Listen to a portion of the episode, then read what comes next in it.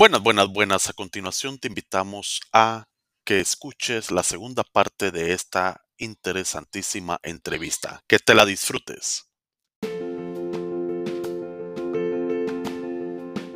Entonces yo regresé al Ecuador y pues regresé a trabajar con mis padres en el negocio de jardinería, ¿no? Ya. Eh, pero a los pocos meses eh, me contrataron para eh, un club de golf que estaban construyendo nuevo, el Quito Tennis y Golf Club, que lo conocen muy bien Luis Andrés. El condado. Y sí, entonces me contrataron para ir a construir el campo de golf y el club ahí, ¿cierto? Entonces fui, entré como superintendente ahí. Eh, coincidentemente, pues, al, bueno, al año de graduado, casi exactamente al año de graduado, yo ya me casé y nos fuimos a vivir ahí en el club. Esa era una antigua hacienda que justamente había arrendado mi suegro y mi esposa había vivido ahí algunos años en esa hacienda. Coincidencia. Entonces, ahí me fui a vivir y empecé esta carrera de, de, de bueno, paisajismo y de, club, de campos de golf. Claro. El club me mandó Estabas, tres meses, estabas re- retomando tu sueño de arquitecto, ahora arquitecto efectivamente. paisajista. Claro, es que en cierta medida mi, mi- mi ilusión era esa, ¿no? Y tú sabes bien que para llegar a ser paisajista o vienes del sector agrónomo o vienes del sector arquitecto. Claro. Ese sueño se terminó de cumplir con mi hijo que es arquitecto y que sacó una maestría en UPenn en Estados Unidos justamente de landscaping. Landscape Architecture, ¿no? Qué Hoy, interesante. hoy en día es un, un diseñador, él vive en, en- en Calgary, Canadá, y es un gran diseñador de paisajismo, trabaja para una gran firma eh, de arquitectos allá, y ellos hacen mucho desarrollo, tanto para las ciudades como para el sector privado. Entonces ahí se cumplió un poquito mi sueño en ese sentido. Eh, pero bueno, empecé a trabajar y el club me mandó tres meses a aprender el tema de esto de los campos de golf allá en, en Colombia, que era pues, había muchos campos de golf. Fue una gran experiencia eh, y pude haberme quedado porque hice una muy buena amistad con un arquitecto que era especialista en campos de golf, pero eh, las cosas fueron dándose y mm, después de casi tres años de trabajar ahí, decidí salir. El trabajo era muy intenso porque viviendo ahí, yo trabajaba prácticamente los siete días a la semana. El día lunes que se cerraba el club, tocaba hacer mantenimiento del club y todo esto, y realmente era un trabajo intenso en ese sentido. Entonces ya decidí buscar un poquito nuevos horizontes y mm, salí del club y empecé a trabajar, o sea, me contrató una empresa para irme a Guayaquil a manejar una planta de lácteos. Era una subsidiaria de la pasteurizadora Quito, de, acá de Quito, allá en Guayaquil. Y fue un gran reto porque cogí esa planta en un momento que estaba paralizada por una huelga y la pusimos a trabajar, hicimos un muy buen trabajo, la empresa salió realmente a flote. Eh, coincidencialmente, en ese momento, como yo estaba ya viviendo en Guayaquil, casado, eh, ya eh, nació mi hijo Francisco, que también es zamorano, eh, él nació en Guayaquil, él es clase que 02.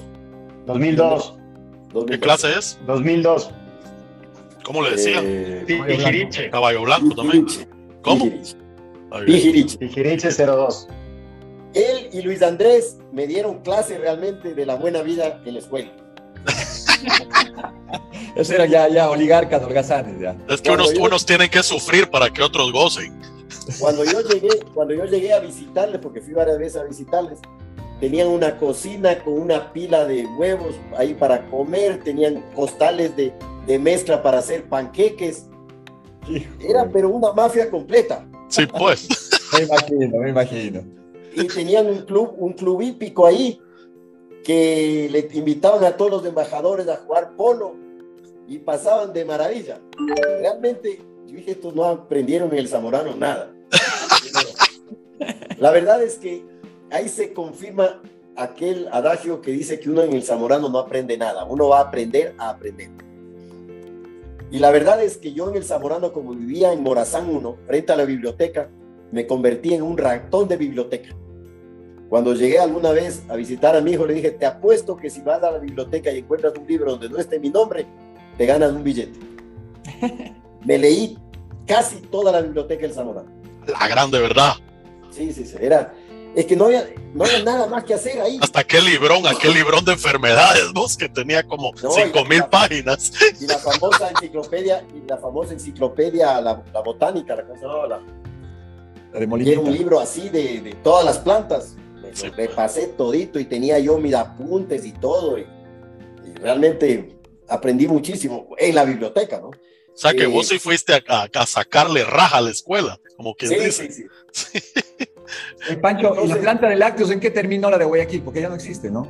No, cuando, bueno, eh, como te digo, coincidencialmente yo estaba en Guayaquil y el tío de mi esposa era dueño de una cadena de periódicos en Guayaquil, del Expreso y del Extra. Entonces los días domingos que almorzaba yo con él en la casa de la abuela de mi mujer, todos los domingos me decía, Pancho, ven a trabajar conmigo. ¿Cuánto ganas ahí? Ya, yo te pago el doble. Y tanto fue la cantaleta que al año que terminé mi contrato con la pasteurizadora, me pasé a trabajar en periódicos. Entonces entré como gerente administrativo de la empresa editora del Expreso y del Extra. eh, y fue una experiencia realmente maravillosa. ¿Y es la familia Vivanco mismo o ya no era Vivanco? No, no, no. Eso viene después. Nunca. Eh, después de unos años de, de trabajar en el periódico en Guayaquil, pues yo monté una nueva planta, aprendí mucha tecnología de, de impresión y todo eso. Me hice un capo realmente de la fotoedición, porque yo cogí el periódico eh, trabajando casi en linotipos y terminamos trabajando con una tecnología a todo dar. Fíjate que traje el primer escáner para separación de colores, el primer un escáner chiquito para transmitir fotografías vía telefónica. Entonces eran con un sistema que era un acople Cooper que era ponías el teléfono encima y transmitía a 1200 baudios por segundo, que eso era lentísimo. Para pasar una foto nos demorábamos tres minutos. Imagínate, ¿no? Y, pero desarrollamos una tecnología muy interesante en ese entonces, ¿no? Entonces, con todos los equipos viejos, se nos ocurrió venir a formar un periódico aquí en Quito y fundé el periódico La Hora, Ah, la después se los vendí a los Vivanco. Ah, ya. Cuando ellos compraron, me dijeron, pero te tienes que quedar un año aquí manejando esto, porque nosotros no tenemos la menor idea de la parte operativa y todo. Y me quedé trabajando el año, terminado el año, pues les dije muchas gracias y, y me, eh, me metí en otra aventura empresarial. Monté una empresa de exportaciones de frutas tropicales, Agrotec. Eh, fue una gran experiencia realmente porque desarrollamos una industria que no había mucho acá, en especial en la sierra. Eh, también en ese entonces era miembro del directorio de la Federación de Exportadores y desarrollamos un programa que fue muy exitoso para promover la exportación de productos agrícolas no tradicionales. De ahí se impulsó mucho la floricultura, se impulsó mucho la producción de mango, de pitahaya. Eh, en ese entonces inclusive yo traje las primeras plantas de arándano de la variedad Biloxi de la Universidad de, de, de- de- ¿cómo se llama el estado? Es arriba de, de California, de Oregon. Oregon. ¿mm? Traje también las primeras plantas de mora. Me acuerdo una que era la Olali Berry. Trajimos las primeras plantas de frambuesas también. Eh, ¿Cómo lastimosamente. se llama en esa institución, Pancho? ¿Cómo se llamaba eso? ¿El Proxan? Era, era FedExport, que después el programa se llamó Proexan. Proxan. Claro. Correcto. Entonces hicimos unas, una muy buena eh, trabajo en ese sentido, inclusive nosotros éramos agencia de carga IATA, teníamos nuestros cuartos fríos en el aeropuerto, eh, montamos una empacadora de pescado y entre esos, por ejemplo, tuve una, una experiencia muy interesante en un momento que eh, había una feria en Berlín que se llamaba la Semana Verde de Berlín. Era una feria en la cual los, eh, los que presentábamos ahí vendíamos directamente al público también. Entonces fuimos llevando 23 toneladas de frutas exóticas, de todo tipo. Bananos, bananitos, bananotes, tomate de árbol, babaco. Llevamos hasta capulí. Qué maravilla. Es el mismo que en, en- en Guatemala le, llama, le llaman capulín. El capulín, sí, el chiquitillo aquel del árbol. ¿mm? Exactamente. Mira, y eso es muy, muy interesante, ¿ya? El capulí es un prunus, prunus ceratina. Y todos los prunus son originarios de Estados Unidos y de, de Europa. Ninguno había en, en la América tropical. Pero cuando llegaron los españoles al Ecuador, ya había capulí aquí. Porque muchísimas a- eh, aves migratorias Comían y Lo. Sí, pues Claro. increíble, ¿ah? y lo botaron en todo Centroamérica y acá en Ecuador. Pero Pues, fue interesante porque llevé esta fruta en unas canastillas y era ya lo único que me quedaba los- el último día de feria por vender. Y al rato llegó un polaco que tenía una empresa en Berlín que exportaba las frutas hacia Polonia. Entonces vio eso y dijo, "Oh, mira, Black Cherry. Y le encantó la vaina. Entonces nos contó que eh, en Polonia se siembra eso y que ahí hacen una sopa de- esa fruta, muy parecida a una, a una sopa que se hace aquí en el Ecuador que se llama el, el pucho. ¿Has comido, Juan Carlos? He comido, he comido una sopa, una sopa espesa, oscura, ¿no? Así es. Entonces, como este era el mes de enero, el hombre se emocionó muchísimo y me compró toda la producción. Y me dice, sí, yo mañana voy para Polonia. Entonces me invitó y nos fuimos a Polonia con él, llevando los capulitos. Y cuando llegaron a la casa, él era feliz enseñando a su mamá. Y la mamá se puso a hacer esta sopa famosa de capulín y todas las cosas. La cosa es que fue una feria que yo vendimos mucho al, al detal y nos quedó su buena plata. Me pasé por toda Alemania y regresé con pisto y, y a seguir el negocio, ¿no? sí, pues. Tuvimos mucho desarrollo de nuevos productos. Mira que hace 35 años yo me metí acá a una zona del noroccidente de Quito a buscar las primeras plantas de pitahaya, por ejemplo. Y han pasado casi 30 años y ahora se puede decir que Ecuador es un gran productor de pitaya hacia el mundo. Claro. Palabras. Lo mismo, lo mismo fue con el mango. El mango eh, nos metimos a trabajar en varios lugares. Me quedó un rincón que algún rato tengo que regresar porque había la historia que Popeno, eh, mientras cambiaba de trabajo, se quedó en, en Miami casi unos seis meses viviendo. Y mientras salía él a caminar ahí por, por este barrio del sur de Miami, Ayalía. no, no, eh, ¿cómo se llama el otro lado? Bueno, eh, él empezó a buscar y encontró en la casa del señor Hayden un tipo de mango. Y en la casa del señor Ken era otro tipo de mango. Y en la casa del señor Tommy Hatkins otro tipo de mango. La cosa es que toda esta gente eran mineros ingleses que utilizaban Florida, Miami como su punto de, de intercambio, porque ellos venían de las minas de Sudáfrica y también venían a las minas de Centroamérica y Sudamérica, y una de esas eran las de Honduras, desde luego, ¿no? Entonces él empezó a recolectar estos fenotipos de mango. Y ya contratado por, por este por el gobierno, con esos mangos fue a formar el primer jardín clonal de mangos en Lancetilla. Y efectivamente eran los mangos de las casas de cada uno de los Los señores. Como ellos venían de, de África, traían semillas y sembraban. Y pues en esas condiciones parece que el mango encontró un lugar perfecto para hacer este, estas nuevas variedades. Y él fue seleccionando eso ahí y después creó el jardín de ahí mismo de, de la escuela, ¿no? Con esas variedades. Ahí el, el de, el de- Ah, no, el de la escuela. Porque De en, la Flor- Zelanda. en Florida. Pero primero creó el uno en, en, en- en Florida, Claro. En Homestead. en Homestead, después Lancetillas y después en el Zamorano. sí, Hoy pues. justamente leía una perra ahí sobre el tema del aguacate Hass, que es una variedad que salió de, de Antigua, Guatemala, ¿no? Ujú. Se la llevó un señor Haas y ahí se desarrolló toda la historia. Pero esto en el mango fue igual. Pero ahí me quedó siempre un lugar muy similar a esto que tenemos acá en el Ecuador, que es eh, por piñas, em, Ah, pues la provincia del Oro. Saruma. en Saruma. En Saruma. Al lado de Saruma hay un lugar donde había una mina de los ingleses. Claro. Y, y en una ocasión yo fui para allá y encontré una gran variabilidad de, de mangos. Lastimosamente todavía no estaban, estaban todavía pequeños, ¿no? Pero fenotípicamente tanto los árboles como los, las frutas eran muy diversas. Esta había sido justamente una- un lugar de una antigua mina inglesa. Ya nunca más he regresado allá, pero debe haber ahí otro, otro montón de variedades muy interesantes. Pero es increíble, ¿verdad? Porque ahí en Guatemala nosotros tenemos una finquita y, y en el casco de la finca ahí se cabrán unos 20, no 20, a unos 12, suponete, tipos de mangos, pero como que silvestres, ¿no? Claro, Entonces te comes uno que es eh, un tío, o sea, chiquito, eh, carnudito, el otro con mucha pita, el otro más alargado. ¡Ih! Pero tenés aquella diversidad bárbara. El, el campus de Zamorano, el que les tenía bien estudiado desde la, el Atenor, el marido de la Mayra, Atenor Romero.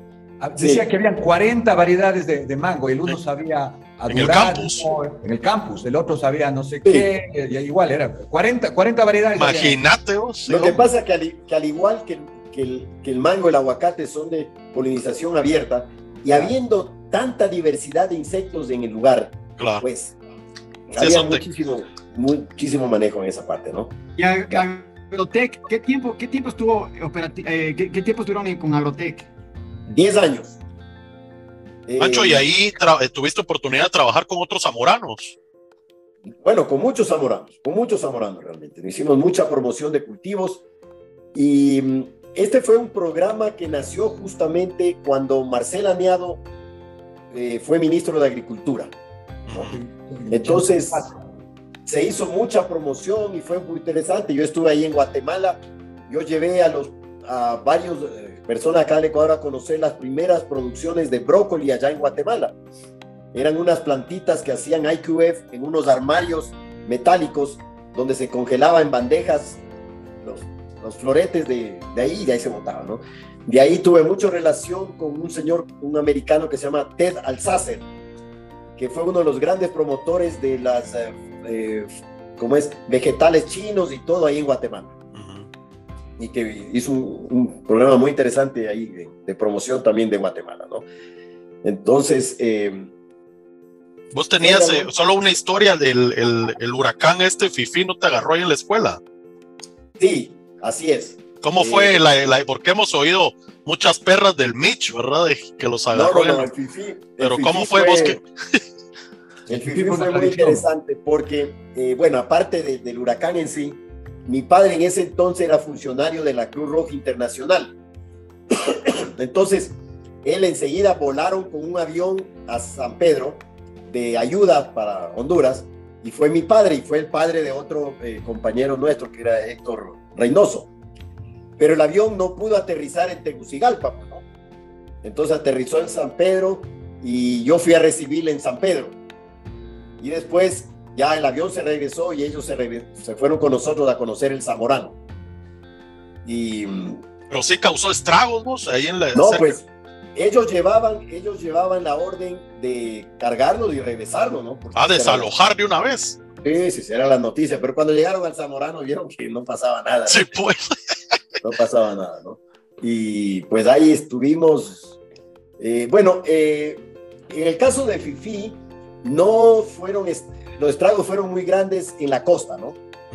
Pero eh, creo que más estragos fueron las, eh, las posteriores recluteadas con el Fifi. Claro, eso te iba a decir porque quedó así de. Largo. Quedó una herencia maldita, hubieran dicho, sí. pero por años. Pero en Tegucigalpa no pasó mayor cosa. En el caso del Mitch, sí, porque el Mitch se cruzó a Honduras, pues, ¿no? Claro. Costa Llegó hasta Salvador, va a la cola. Así es. Entonces, por ahí alguien se inventó el FIFI y era el, el tema de las recluteadas, ¿no? Hasta hace poco, hasta hace poco llegaron unos de la promoción 99, creo que a celebrar su, su, su Y también aniversario y le fueron a hacer fifi a unos reclutas es. creo que hasta los sancionaron a los cuates. Así es. la policía, creo. No, ya después de eso ya no dejaron entrar a nadie a la escuela. Llamaron a la policía, digo, ahora eso es, eso es delito ya. Sí, pues. Pues les mira, botaron las laptops. Claro, en ese entonces en- eh, también eh, yo me hice cargo como presidente de la Asociación de Zamorano acá de la Sierra. Y, ¿En qué año fue eso? Eh, ¿Qué sería? 30 ya. 89 por ahí. oye. Y mm, habíamos pasado de organizar la convención de Zamoranos de aquí en Quito, que fue una convención muy exitosa. Espectacular. Esa fue en 92. 92 creo que fue. sí, sí. Eh, en que además se nos ocurrió, porque yo era miembro del directorio, en hacer una feria paralela. Entonces terminamos la convención eh, muy exitosa y nos quedó buen, buen capital inclusive, Con el Vladi. con Vladimir que estaba de presidente. Entonces fue muy exitosa. Entonces yo me hice cargo de la asociación. Ahí hicimos, nos hicimos cargo de una fundación que tenía un colegio de agricultura, Y la fundación Genoveva Germán. yo llegué ya a los últimos. Ya, bueno, Al principio, pues desarrollamos muy bien. Yo entregué todo bien. Eh, era un poquito. Al Herbert le querían meter preso ya. Sí, era un poquito conflictiva la situación, pero pues fue una oportunidad interesante para en ese sentido. ¿no?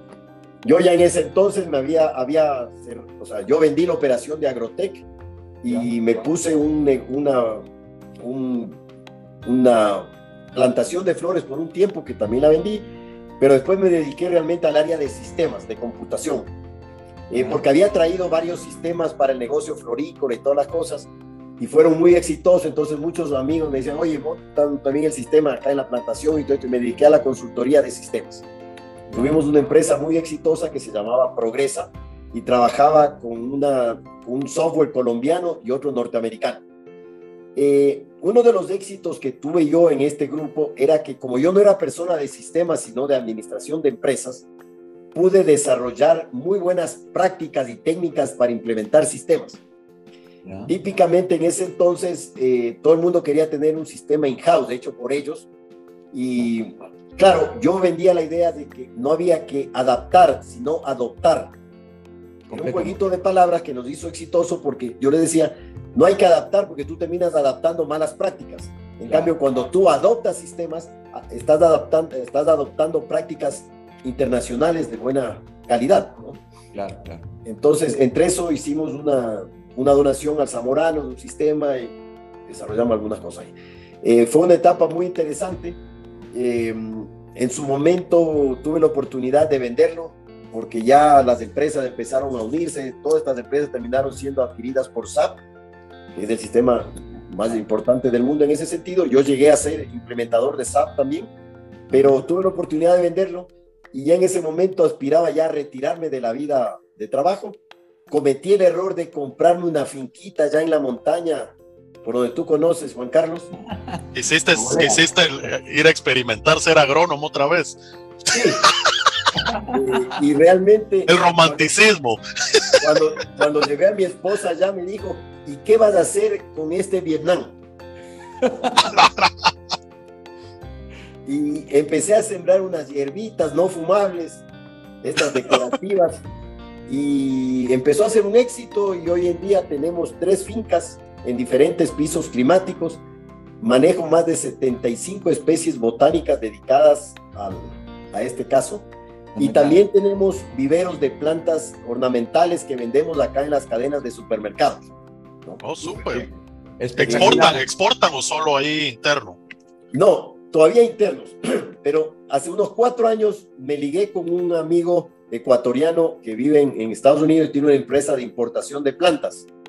Entonces empecé a trabajar con él como vicepresidente de investigación y desarrollo y tuve la oportunidad, hace dos años antes de la pandemia, a visitar mucho Guatemala, Costa Rica y en Estados Unidos también los viveros, porque eh, exportamos muchas plantas desde Guatemala y Costa Rica. Y eh, eh, pues, queremos empezar a desarrollar acá en el Ecuador algunas cosas, ¿no? Entre esos tengo aquí algunas tilancias guatemaltecas, ¿no? entonces, mira, estas son tilancias guatemaltecas. Claro. Y estas son algunas de las orquídeas que vendemos en los supermercados. Ah, claro, esas orquídeas las miro yo bastante aquí en California. Pancho, los que hemos estado cerca de ti por muchos mira, años. Espérate un ratito, mira esos espaldares de bambú, porque esa es otra, otra de las cositas que hago, son artesanías de bambú. Me he dedicado mucho a estudiar este tema del bambú. Y mm, hacemos algunas cosas como estas pedestales y artesanías y cosas así, ¿no? Ah, qué bonito. Y también hago mucha consultoría en el tema de bioingeniería con bambú o sea, como para eh, montar plantaciones y cuestiones así. Y también la, bioingeniería es una ciencia que ayuda a la ingeniería civil a complementar a través del uso de plantas eh, muchos procesos, como es la limpieza de aguas contaminadas o la retención de taludes en carreteras o la recuperación de tierras dañadas, etcétera, etcétera. Súper. Pancho, y si algún colega quisiera distribuir tus productos en algún lugar, ¿estarías abierto ahí a entablar algún tipo de negociación? Bueno, lo hemos hecho en algunos casos, pero no, yo el, el 90% de mi producción la vendo aquí en el Ecuador, Sí, pues, a las plantaciones de flores. Muchísimas de ellas son de colegas, ¿no? claro. Eh, pero exporto muy poco, realmente, nos queda muy poco para exportar, ¿no? Ok. Entre las Pancho. cosas de estas... Perdón, Luis Andrés, sí, sí. Sigue, sigue, sigue, termina, por favor. Ya, te decía, es que en una noche de estas, cuando en plena pandemia comenzamos a ver todos los grandes problemas que se nos presentaban, y se me ocurrió una noche de estas eh, armar un espacio donde podamos compartir los colegas y hacer negocios. A las 8 de la noche armé un grupo de WhatsApp que le puse Marketplace y a las 9 de la mañana el día siguiente ya estaban lleno el cupo. A ese tema queremos entrar ahorita de lleno.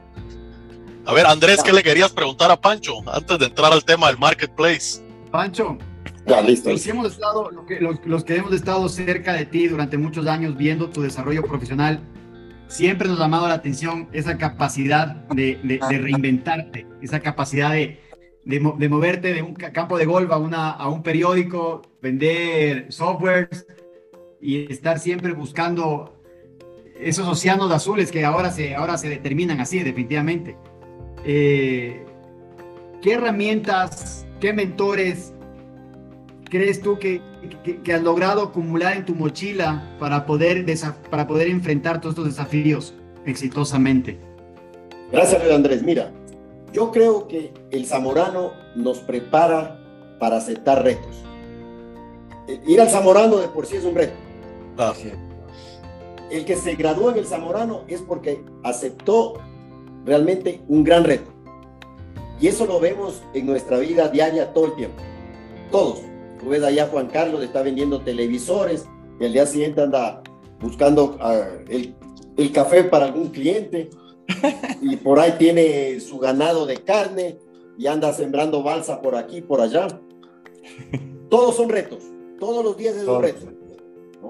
Y tú, Luis Andrés, lo mismo, pues de la banca, regresar a trabajar a la agricultura, de andar con, con ternito muy elegante, a ensuciarse las botas. El día que un zamorano deja de coger retos y aceptar retos, está acabado.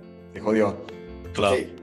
Entonces, lo que nos mantiene vivos, lo que nos mantiene en esta situación es justamente aceptar retos. Y como yo digo, mira, en el zamorano nadie aprende nada. Eh, ahí vas a aprender a aprender. Exactamente. Y no tenerle miedo a nada, ¿verdad, Pancho? A nada, a nada, a nada, a nada, a nada.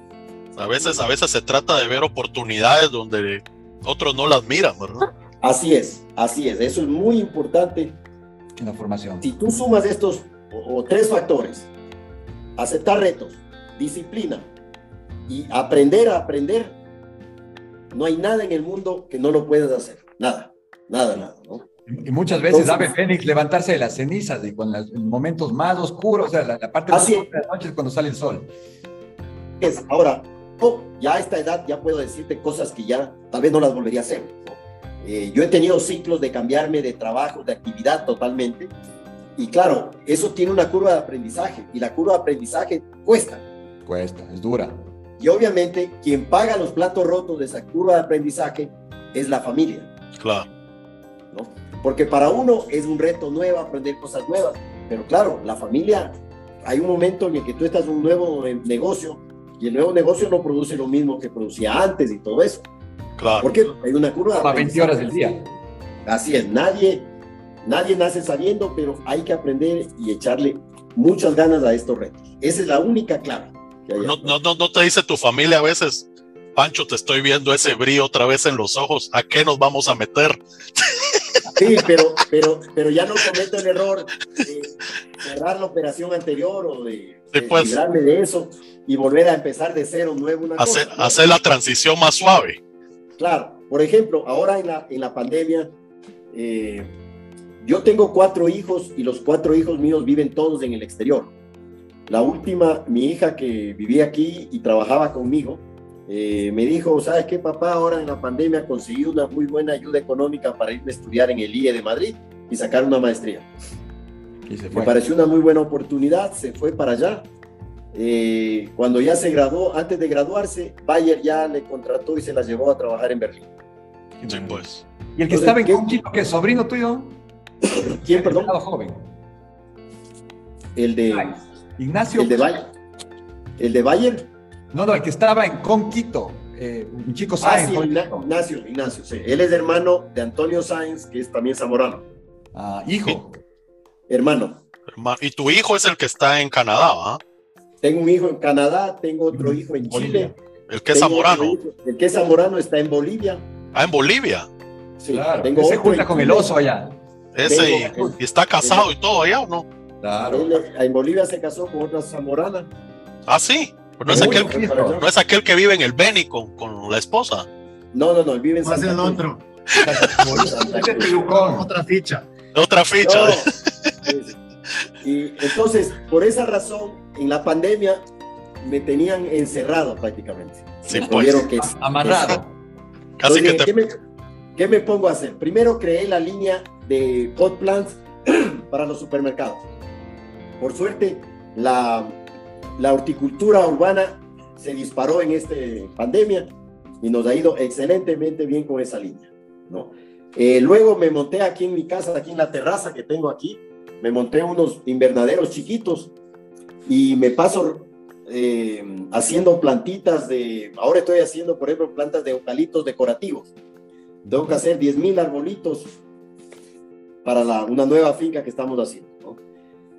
Y así, como te digo, pasarme encerrado fue la mejor solución para... Pancho, lo- yo, lo que, yo lo que miro es de que vos, eh, bueno, aparte de ser un emprendedor nato, sos eh, como que tenés la cuestión del inventar sistemas, ¿verdad? Como que ya le vas viendo la cosa, cómo funciona.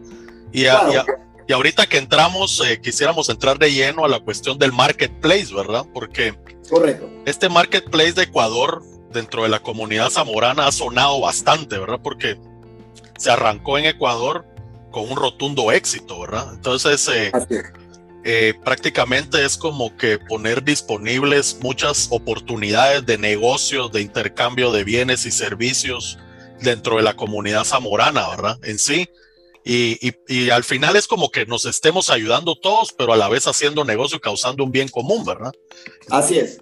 Mira Entonces que- ese, solo te, solo te quería decir porque eh, nos gustaría pues que nos contaras cómo nace la idea esa y, y después queremos ver, porque una de las oportunidades que miramos de este sistema es ver de qué forma lo podríamos globalizar o co- qué se te ocurre a ti Correcto. para, para ponerlo a nivel global a toda la comunidad zamorana en sí, ¿verdad? Entonces contanos cómo nace esta iniciativa. Bueno, fue como te digo, desesperación de ver que los colegas estaban desesperados porque con la pandemia perdieron mucho sus trabajos, eh, etcétera, etcétera. Entonces, en, cogí, formé un grupo de WhatsApp. Yo ya había creado unos grupos de WhatsApp especializados, ¿no? Por ejemplo, tenemos un grupo de WhatsApp de floricultores zamoranos. Claro. Mira, realmente el nivel tecnológico que manejamos en ese grupo Espectacular. es, pero una universidad diaria. Así es. todos los días estamos discutiendo y, y así se fueron creando grupos De ganaderos. de ganaderos, de Muy berries, de aguacateros, de varias cosas, ¿no? Porque nos encontramos que la herramienta de WhatsApp es una herramienta ágil, rápida y que todos la estamos usando muy bien, Claro. porque se crearon en, en- en Facebook, eh, pero no, no funciona. WhatsApp es el camino. Lastimosamente, WhatsApp tiene una limitante, que es solo acepta 256 miembros. Ya se eliminó el limitante, ¿no? No sé si No, no, no, no, no, no todavía, no todavía están en esas. Pero en el grupo, pasa en el que- grupo que maneja Pantoja, que estamos los colegas de los cultivos tropicales de la costa, ya están como 500. Sí, ya hay, ya creo que mil puedes meter. Bueno, puede ser, puede ser, ojalá, porque lo que pasa es que la última vez que consulté con WhatsApp me dijo, ya vamos a cambiar esto, porque lo que pasa que es 256 porque es el número de eh, múltiplo de 8 de, eh, a través del, del cual se manejan los servidores, ¿ya? Eh, inclusive yo creé en, en, Telegram el mismo grupo, pero no, no, no, nada que ver, nada que ver. Claro. Bueno, El fenómeno, Entonces, el ahora- fenómeno de, de WhatsApp es, es de estudios, es de, de ninguna Ah, red social, ni- ni- o sea, es, es, es el, el parque del, del pueblo. Claro, es la forma de comunicarte, ¿verdad? Vos, entonces, así eh, es. Tú le Entonces, mandas un eso- mensaje WhatsApp a Juan Carlos y te lo responde a los dos segundos. Entonces, ahí hay, ahí hay que meter todavía dos herramientas que todavía estamos trabajando. La una es el- la forma de pago. ¿no? Ujú. El medio de pago. Que ya WhatsApp lo tiene, ahí. lo tiene en Brasil. Aquí Claro. todavía no lo ha hecho. Entonces, he estado yo pensando que podríamos hacer una, una moneda virtual para poder hacer los intercambios y los pagos, tipo Bitcoin, algo por el estilo, ¿no? Y la otra es que tenemos que asociarnos a un delivery. Claro. Ya estuve yo en algunas negociaciones con algunos, pero no, no llegamos a concretar, de manera de que se pueda hacer más fácil la distribución, ¿no es cierto? Pancho, Eh, pero ¿cómo, cómo eh, para la gente que no sabe todavía qué es el marketplace, qué, ¿cómo podríamos Nada. describir el... el, el, eh, Armas, armas un grupo de WhatsApp que se llame Marketplace y listo. Y claro, pero, pero ¿cuál es el, el componente? Ponete en ese marketplace se va a hablar de yo vendo ¿Cuáles son las ferti- fertilizantes, quién me compra o cómo es la... As- Así es. Lo que no se aceptan es nada que no sea nada de negocio, ¿no? nada que ni feliz cumpleaños ni hola, hola, hasta nada. Ni Eso no memes, es- ni... Claro. Nada, No, na- ni chistes, nada, nada. O sea, es puro negocio. Yo vendo esto, quién me compra, yo te compro, cotizo. busca. Claro, Así busco, es. por otro lado busca. O sea, yo, yo estoy buscando comprar berries porque tengo el mercado de Alemania. ¿Quién Ah. produce? Nos aparece otro, ah, colega, ta, ta, ta. Y a veces ni necesaria- no necesariamente ni te contestan en el mismo chat, sino ya te contestan por interno. Ah, claro, sí, pues. Cinco o seis por interno te dice, No, pero por ejemplo, en, en el, en el chat que tenemos de floricultores, tú necesitas un producto químico, pones ahí eso ahí, necesitan los vendedores, te caen ahí. Porque Sí, ahí pues. estamos los floricultores y todos los proveedores. Claro. Entonces es, es Y el rapidísimo. tonelo, el tonelo que le mandas sacando. No, porque mira que muchas veces le recomendamos a él, eh, este, le recomendamos su maquinaria y eso, ¿no? Pero Ahora, ahora yo lo que miro es que el, el marketplace como que concentra las oportunidades de negocio. Yo imagino que si Así. alguien, alguien dice, necesito proveedores de este tipo de flores, alguien que está ahí, Claro. Tira el está, mensaje, manda el Así. mensaje al, al grupo de floricultores, me imagino.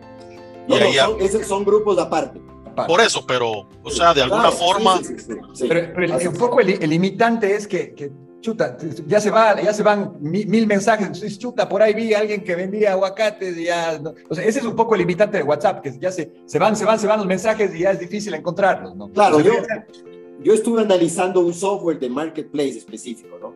Ya. Pero eh, ninguno es ágil como el WhatsApp, ninguno. Claro, porque Ahora- Facebook también tiene su marketplace. Claro, hay una versión, la, la versión eh, de negocios de WhatsApp, ¿no? Eh, esa permite tener catálogos ahí Ah, buenísimo. y es la que debemos pensar nosotros de migrar. sí, pues a la versión de negocio. Así es, correcto. Y además que puede hacer un search y busques, o sea, estoy, bus- estoy buscando or- orquídeas, catleyas y Así es. te así salen. es. ¿Qué, Pero, cuáles, eh, Pancho, ¿cuáles crees que han sido de los mayores beneficios que, que ha generado el marketplace? eh, No, primero es que primero es que se publica diariamente dos o tres eh, oportunidades laborales. ¿no? ujú, También. Segunda cosa, como tú sabes, aquí en, en- nosotros tenemos dos zonas muy bien marcadas, la costa y la sierra. En Sí. el marketplace me preocupé de que entre mucha gente de la costa también. Entonces es un enlace entre lo uno y lo otro. Claro. ¿Ves? Eh, he visto yo que se hace, no te puedo cuantificar, algún rato nos pusimos con un amigo a tratar de, de ver 30 días más o menos qué se pudo haber hecho, valorizar eso, pero es cualquier cantidad de oportunidades que se dan, Sí. cualquier Claro. cantidad. Ahora, la pandemia las- fue súper súper potente para Claro, que, en que la tengan pandemia, alimentos en la casa, fue espectacular en la pandemia. Ahora, una de las cosas que yo la hice desde cuando yo fui presidente de la asociación es que teníamos un carnet y teníamos una lista de empresas en las cuales teníamos un descuento. Entonces, en vez de pagar No había la cuotas, tarjeta de crédito, Zamora- eh, eh, no, no, Zamora- pero esa había es la una- parte, este, este era una tarjeta solo de, de, de, de- de identificación. Entonces, por ejemplo, eh, yo conseguí en ese entonces que el, que el tío de Juan Carlos nos dé un descuento en las llantas de los, los almacenes que él tiene. ¿Ves? Entonces, en vez de estar cobrando cuotas a los asociados de la asociación, tú le cobras una vez al año la validación del carnet. Claro, que te genera un montón de valor. porque te- te Que como decimos, si tú cobras 50 dólares por validar el carnet solo en el ahorro que tienes, en el cambio de llantas que tienes que hacer todos los años, ya, ya estaba hecho, ¿no? Si a eso se sumarían una serie de beneficios de seguros y esas cosas, eh, puede ser muy, muy interesante, ¿no? Puede ser muy interesante. Eh, estamos en esas ahora tratando de, de, enlazar otros servicios, otras cosas ahí. Pero yo ya trato de no meterme mucho para dejar a los jóvenes que tienen más eh, criterios en este asunto de sistema y esas cosas y dejar oportunidades para que ellos desarrollen nuevas estrategias, ¿no? Claro, eh, algo, algo que siempre hemos, eh, bueno, varias veces hemos tocado el tema es de que suponete todos los grupos zamoranos de cada país, ¿verdad? Incluso están los de Guatemala, los del norte, los de la parte central, los de la costa sur, eh, y así como que está seccionado, ¿verdad? Pero siempre hay claro. comunicación, ¿verdad? Pero hay cierta eh, cuestión que a veces ponen, incluso los colegas más jóvenes dicen, ¿por qué no nos ayudamos entre todos, ¿verdad? O sea, no, no sé cómo claro. reavivar, avivar ese espíritu, ¿verdad? Vos como decir, bueno, vos, eh, algunos colegas están de gerentes de producción en algunas empresas importantes, ¿por qué no nos dan prioridad o de, en comprarnos algún tipo de insumos, ¿verdad? A los mismos colegas, ¿me entendés? Claro, yo sé. Lo que claro, con precios que... competitivos, con la calidad y todo, ¿verdad? Pero eh, yo, por ejemplo, te cuento mi experiencia aquí en California, ¿verdad? Eh, a mí me toca visitar fincas y toda la cuestión en la parte norte y la gente que sale de Cal Poly, por ejemplo, es una comunidad súper unida y cerrada. ¿eh? Entonces, vos, entra, vos entrar ahí de, de, de, sí, de, de, otro lado te cuesta bastante, ¿verdad? Entonces, entonces en cierto momento, aprovechar, ponerte en, en una... La primera cuestión sería cómo poder replicar este sistema a nivel de la comunidad global, ¿verdad? Y, y segundo, ver cómo avivar esa cuestión de hermandad, de compañerismo, de apoyo entre sí, ¿verdad? ¿Qué se te yo ocurre? Creo que, yo creo que una de las eh, mejores cosas que tiene el zamorano es el networking. Exacto.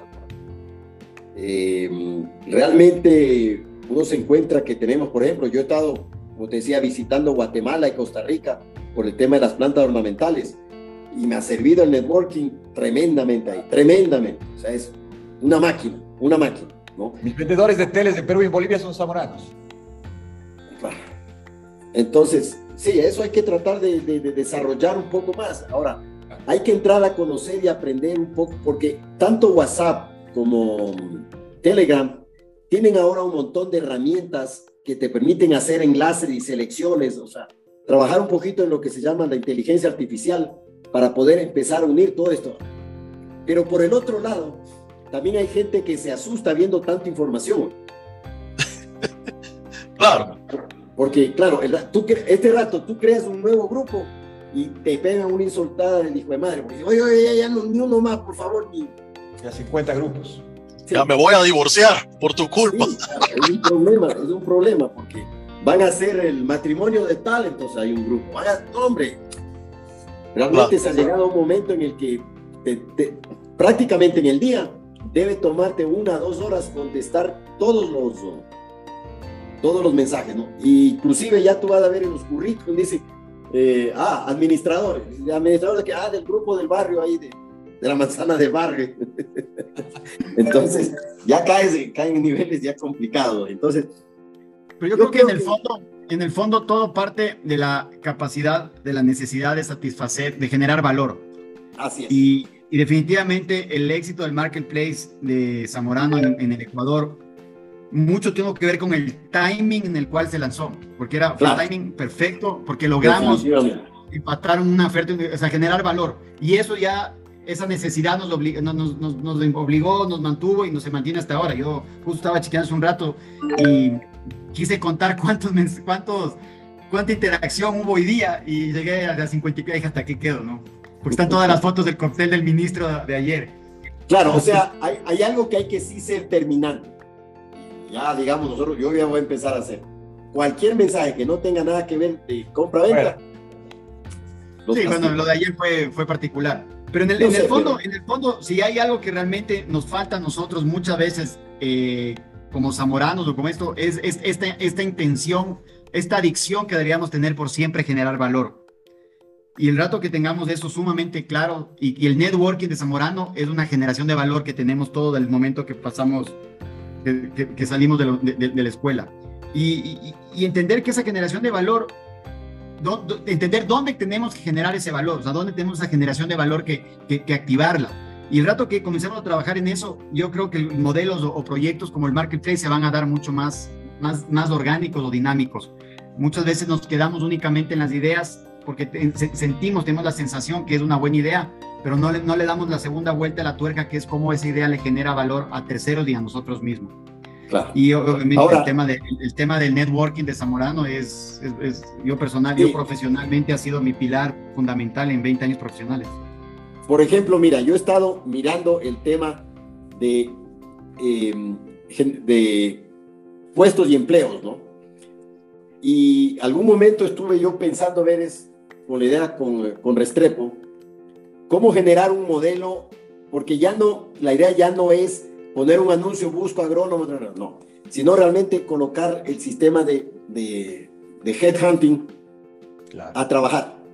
¿no? Entonces, ojalá eh, Zamorano pudiera, o, o la GEAP internacional, contratar a una persona como Jorge Iván Restrepo a que cree un modelo y un sistema, ¿no es cierto?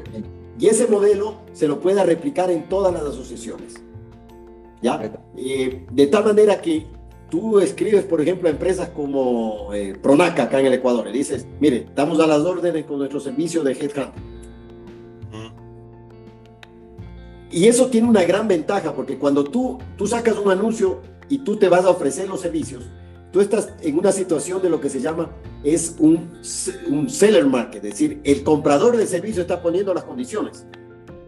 Mientras que cuando estás en un sistema de cazatalentos, tú te pones en el buyer market, es decir, al que le están buscando es el que pone las condiciones. Claro. ¿Me entiendes? Entonces, atrás de eso, lo único que hay que tener es una buena base de información. ¿No es cierto? Sí. Por suerte, ahora acabamos nosotros de recuperar a un muchacho que fue administrador de la oficina nuestra de Zamorano, Hermer Santillán. Hijo, Entonces, el hombre conoce a todos. A todos. Es increíble. Así ¿correcto? es. Entonces, a él hay que crearle el concepto en la cabeza de que, porque ya en mi época, cuando yo estaba de, de- de presidente, escribimos a los 10 grandes contratistas del sector agropecuario en el Ecuador, ofreciéndoles el servicio nuestro de poder promover su, su requerimiento de personal, ¿ya? Pero atrás de eso tiene que haber una metodología. Claro, algo que les sea atractivo a ellos, ¿no? Algo Claro. que les dé la formalidad del Claro. caso. Así es. Y, y nosotros tenemos y nosotros tenemos la ventaja de que si no lo encontramos aquí, lo buscamos en cualquier lugar del mundo. Sí, pues, Ahorita- incluso. Sí. ¿Y cómo, cómo se ve Francisco Sáenz al futuro con todo esto que hemos conversado hoy día? ¿Cuál, ¿Qué nuevos retos? ¿Qué, los próximos 12 meses, 15 meses? ¿Qué es lo que te apasiona? ¿Qué es lo que crees que, que- que más tiempo te va a llevar? No, yo ya ahora quiero retirarme de todos los negocios, tener tiempo para poder ir a visitar a mis hijos, a mis nietos. Eh, entonces, tengo que, este rato mi reto es eh, que la empresa se autoadministre. De hecho, en esta pandemia ha sido así. La empresa ha funcionado muy bien. Para nosotros el año 2021 fue el mejor año de ventas de toda la vida, a pesar de todos los problemas y yo ya voy menos a la oficina, menos a las fincas y estoy tratando de que tengo gente muy buena, pero necesito ya subir el nivel de gerentes para que se hagan cargo del negocio, porque como mis hijos no viven acá, no les interesa el negocio. Claro. Y, Delegar. Y, y- y, claro, y más que nada poder tener las empresas en el punto de lo que está pasando acá, que muchas de- plantaciones de flores son adquiridas por otras más. Claro. si aparece alguien, se vende. Ah. Y por ahí nos sapiaron que ya no manejas y no andas con choferes, y por eso andas jodiendo en el WhatsApp todo el día. me, me intentaron hacer eso, pero no lograron. No lograron. Ah, peor porque va manejando y chateando. No, no, no, no, no. Me compré un camioncito, yo voy manejando el camión a la finca y regreso manejando el camión de la finca. Y el No, WhatsApp, no. mientras que- mientras manejas. no maneja el chofer. Sí, pues, le va dictando. Ahora sí entendimos todo ya. No, no, no. No, eh, como te digo, hasta eso he pasado la delegación, ya la administración de todos esos chats están en otras personas y todo eso. ¿no? Y O sea que Así tú no que fuiste ser. que le expulsó al muñeco de Sixos del chat. es- eso, eso dice que tú le pusiste mala propaganda, dice. Se merecía, se merecía. Pero así es, ¿no? Yo Claro. creo que ya este rato hay que mirar y lo único que sí les recomiendo es no dejen de hacer algo en la vida, porque yo veo en mis grupos de mis compañeros, los que ya se han jubilado, Ya están para la muerte. Están jodidos. Pa- Pancho, y regresando un poco al, al, espíritu ahí de nuestra alma mater, quisiéramos preguntarte, ¿qué, ¿qué ha significado para ti Zamorano y el aprender haciendo a lo largo de tu vida? Oh, pues yo te diría que tal vez no todo, pero una buena parte, una buena parte. Eh, realmente cuando veo casos como Luis Andrés y otros sobrinos, porque somos ocho zamoranos en la familia, eh, realmente y veo otros chicos que, que yo les he mandado, mira que cuando yo era presidente de AGEAB, inclusive mandaba personas sin tomar exámenes. Ahí tengo un caso muy clásico de tu amigo Luis Andrés, del, tu medio pariente, El Salvador. Eh, Claro. Llegó un día, en- o sea, me llamó el papá. ¿De Santiago mío, Salvador? ¿Ah? ¿Santiago? ¿Santiago Salvador? el- no es Santiago, el, el- Gonzalo. el- Gonzalo Salvador. Me llamó el papá y me dijo, oye, mira, tengo un hijo que está estudiando leyes, pero no le gusta esa vaina. Dice que le gusta la agricultura. Eh, y sé que tú como presidente puedes avisarme cuándo van a hacer los exámenes y todas las cosas. Esto era más o menos un 5 de enero. Justo estaba Luis Andrés y mi hijo acá de vacaciones. Entonces, bueno, le digo, mira, ¿por qué no le dices que venga a hablar conmigo un momento? Entonces vino a hablar, yo vi que estaba interesado, que le gustaba y que podría hacerlo. Llamé a Zamorano, le digo al, al rector, creo que estaba que Kate Andrews ahí. Sí, sí. Y le digo, oye, ¿qué, ¿cómo estás de cupos? Me dice, ¿cómo así? Tengo un buen candidato que, que no necesita ayuda económica y te lo puedo mandar el día de mañana. Ah, me dijo, perfecto, si hay espacio. Porque no han llegado unos tres o cuatro que habían confirmado.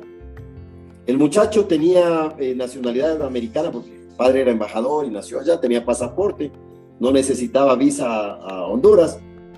Le llamé a él, le di- al papá, le digo, bueno, y a la mamá, preparen la maleta que se va mañana al Zamorano. Qué notición, man. Casi se cae de oreja el, el Y pelado. pues, de haber Ese hecho fiesta. a la- ese rato llamó a la novia a despedirse. Traigan el chompipe, hay que retorcerle el pescuezo. Al día siguiente se fue. Hoy es un gran empresario.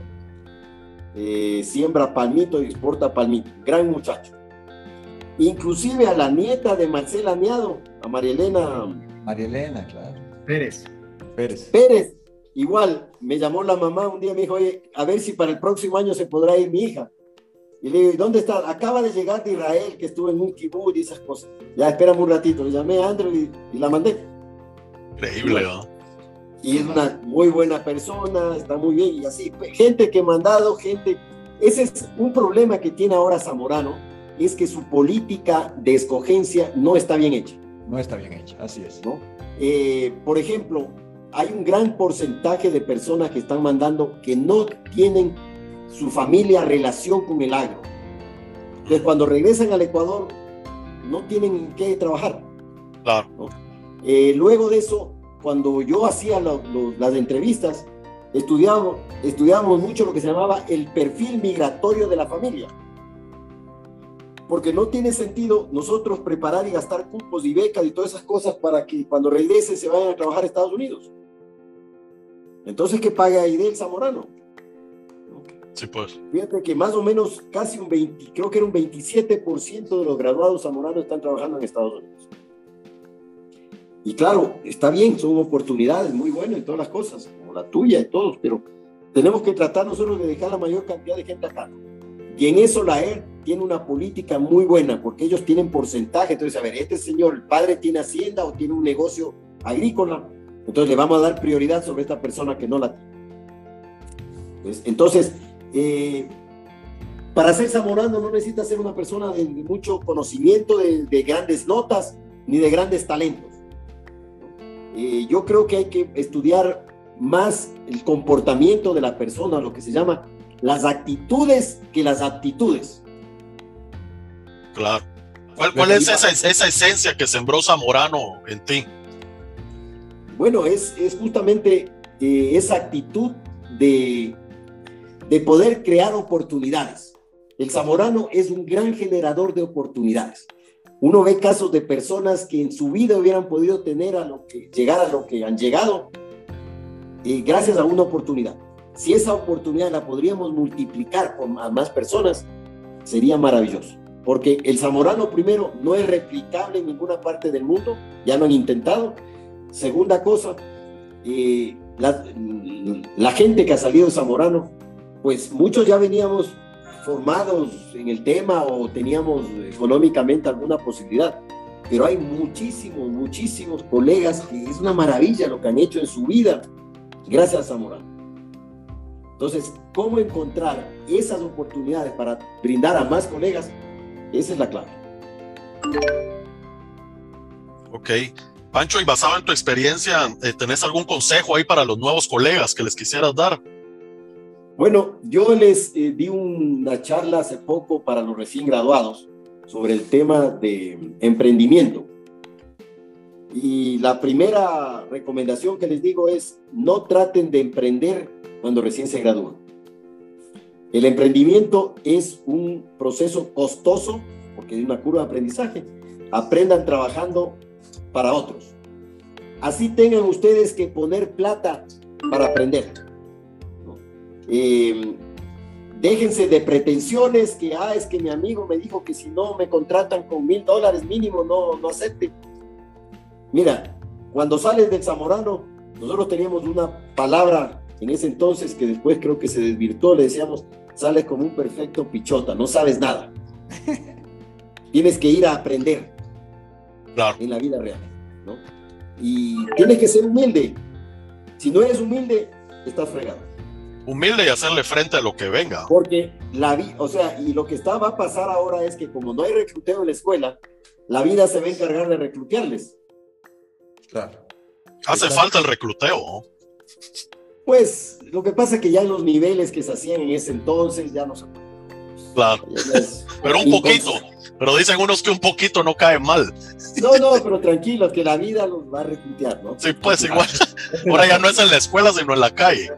Y, esa, y esa es más dura. Más dura, pues. Esa es más dura, porque esa sí deja secuelas. ve, al señor Timpe que no le reclutearon en la escuela como ahora está recluteando al esposo. no, no, pero eso es por el bien de él. Eso es por el, bien, por bien, de él. Sí, eso es por mi salud. Eso, le queda muy claro a él. Bueno, Pancho, te vamos a hacer una, una ronda zamorana. Te voy a decir una palabra, una frase y nos decís lo primero que se te venga a la mente. A ver, voy pues.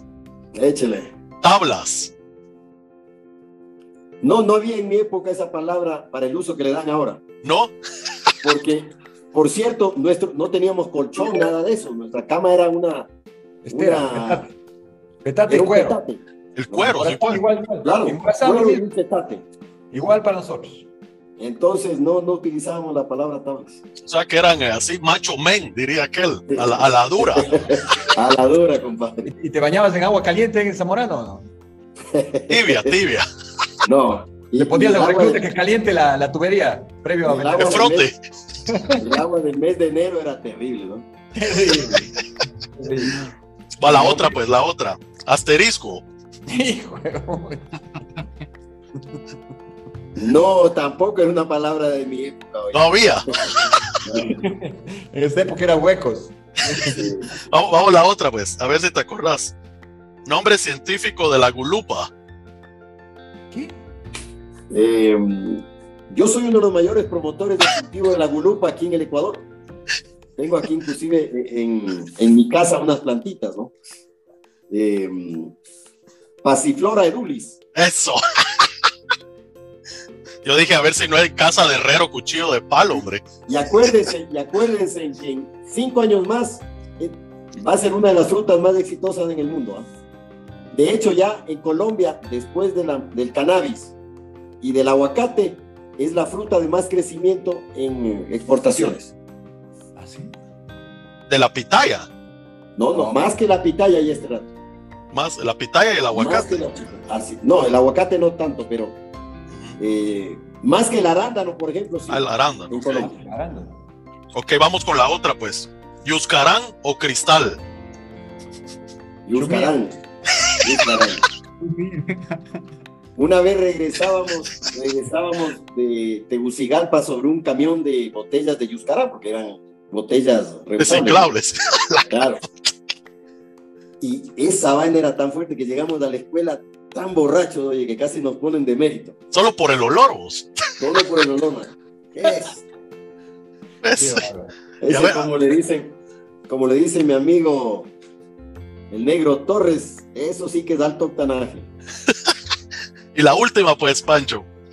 ¿Queso de cabra o queso de cerdo? No, no sé, oye. No Bueno. teníamos esas predisposiciones en esa época. Bueno, ok, Pancho, ya, ya hemos llegado al final de, la entrevista. La verdad que, que- gusto haberte ya conocido y, Espero que ya pase un poco esta pandemia y tengo algunos viajes para California. claro, a sí, visitar. Allá tenemos muchos clientes de viveros allá. si venís por acá, va a ser un, un placer juntarnos ahí, Tengo tomarnos que- una cerveza. Tengo que ir para allá. Bienvenido. Y Muchas gracias, jóvenes. no, pues te quiero agradecer, ¿verdad? Eh, eh, haber compartido el tiempo y qué, qué gustoso conocerte. No sé si tenés Vamos. algún, algún mensaje final para la gente de tu clase, la 76, No, esos son los sopilotes. los sopilotes. Gente de primera, oye. La verdad es que son, pero una maravilla. Tenemos una gran hermandad. Ahora en noviembre estuve en Colombia visitando a dos de ellos y regresé con el alma tan llena de, de- satisfacción de ver eh, la calidad humana de esa gente. de euforia, volver a ver a tus amigos, ¿no? tus Sí, hermanos. sí, sí. Sí. Tenemos, yo soy el administrador del grupo de mis colegas y pasamos de maravilla, de maravilla. realmente. Me imagino. Bueno, Pancho, entonces, eh, muchísimas gracias, ¿verdad? Y Gracias a ustedes y un saludo a los sopilotes. Gracias, Pancho. Gracias. un abrazo, pues, se cuidan. Hasta luego. Gracias. Buenas noches. Gracias Gracias. Chao.